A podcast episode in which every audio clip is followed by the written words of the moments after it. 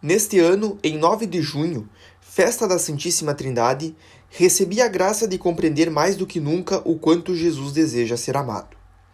Pensava nas almas que se oferecem como vítimas à justiça divina, a fim de desviar e atrair sobre si os castigos reservados aos culpados.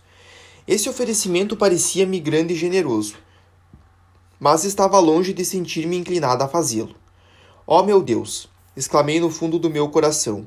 Só vossa justiça recebe almas que se imolam como vítimas? Vosso amor misericordioso não precisa também? Em todo lugar é desconhecido, rejeitado. Os corações aos quais quereis prodigalizá-lo inclinam-se para as criaturas, pedindo a elas a felicidade com sua miserável afeição, em vez de lançar-se em vossos braços e aceitar vosso infinito amor. Ó, oh, meu Deus, vosso amor desprezado vai ficar em vosso coração? Parece-me que se encontrasseis almas que se oferecessem como vítimas de holocausto ao vosso amor, as consumiríeis rapidamente. Parece-me que estaríeis feliz em não conter as ondas de infinitas ternuras que estão em vós. Se vossa justiça gosta de descarregar-se, embora só se exerça na terra, quanto mais vosso amor misericordioso que se eleva até os céus deseja abrasar as almas. Ó meu Jesus, que seja eu essa feliz vítima, consumais vosso holocausto pelo fogo do vosso divino amor. Madre querida, vós que permitistes que eu me oferecesse assim a Deus, conheceis os rios, ou melhor, os oceanos de graças que vieram inundar minha alma. Ah, desde esse feliz dia parece-me que o amor me penetra, me cerca, que a cada instante esse amor misericordioso me renova. Purifica minha alma e não deixa vestígio algum de pecado. Portanto, não posso temer o purgatório.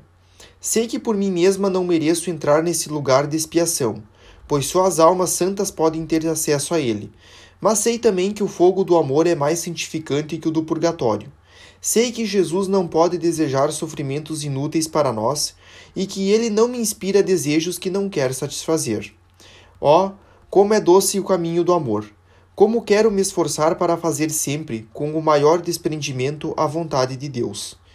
Eis, querida madre, tudo o que posso dizer-vos da vida da vossa Teresinha. Conheceis melhor por vós mesma o que ela é e o que Jesus fez por ela. Portanto, perdoar-me-eis por ter abreviado a história da sua vida religiosa. Como terminará essa história de uma florzinha branca?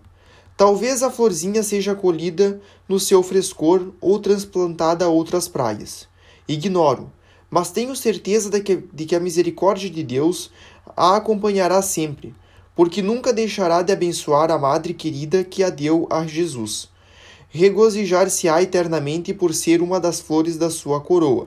Eternamente cantará com essa Madre querida o cântico sempre novo do amor.